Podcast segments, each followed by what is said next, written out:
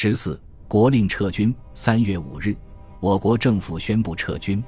根据上级命令，在撤退过程中要大规模实施经济破坏，长度三公尺以上的桥梁全部炸毁，要让它十五年不能恢复到战前的状况。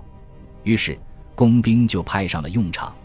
他们先炸毁工厂的机器，然后炸毁厂房、山洞、工事、桥梁、工厂、商店、党政办公机构几乎全部被破坏。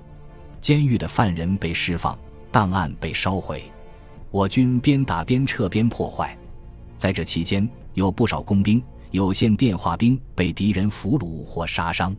我军有一个有线电话兵在巡线的途中，走着走着。发现一个猫耳洞里伸出一支枪来，他过去抓住枪管往外拉，洞里洞外为这支枪争夺起来。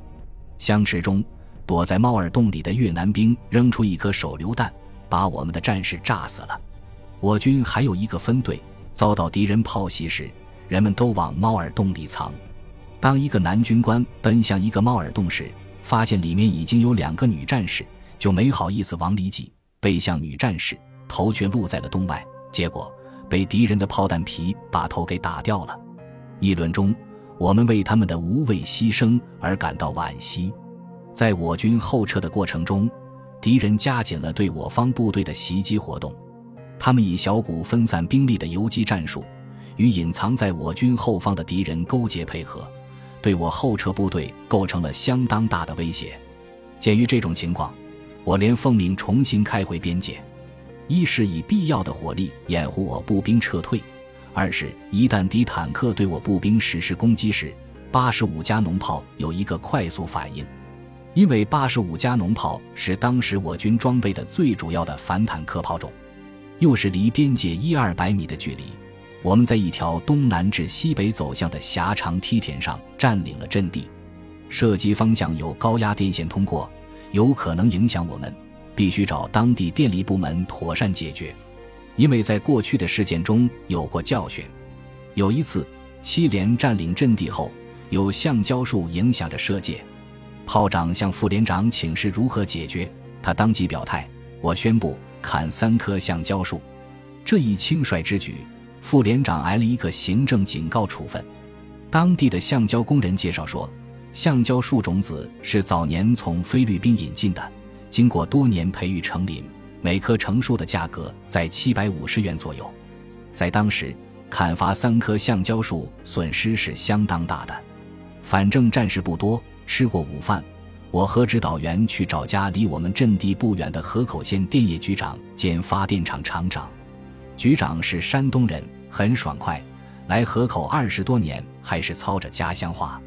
我们向他说明来意后，他说：“我是双线官。”凡是河口店的事我都管，你们说叫断线断线，要拔干拔干。下来，他又向我们说了很多自己得意的事。儿子在部队还是个战士，这次打仗没上来，我还真有点遗憾。女儿在红河州文工团是个舞蹈演员，还没结婚。说着，拿出几张照片让我们看。年轻人嘛，就应该朝气蓬勃的。他开心地笑着。我们满意的离开了局长的家。第二天，我连射击方向的电线全部剪断。在我们日后的射击中，当我每一次叫响射击口令时，都会想起那排电线，那位好局长。过界回来的部队越来越多，就是在夜里也是车声轰轰不断。回撤时，我相信所有的部队都会因经历了极其紧张的时期而松弛下来。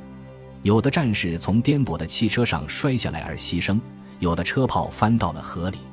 在一个部队的庆功宴上，干部们频频举杯庆贺胜利的时候，一个战士想起了牺牲的战友们，产生了极度的逆反心理，开枪射杀了首长。战争就这样无声无息地结束了。云南方向，我军向越南国土纵深推进九十六公里；广西方向。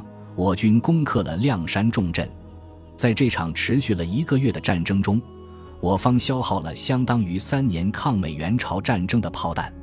有人推算，就打死敌人的数量，用炮弹摊就是五十发一个。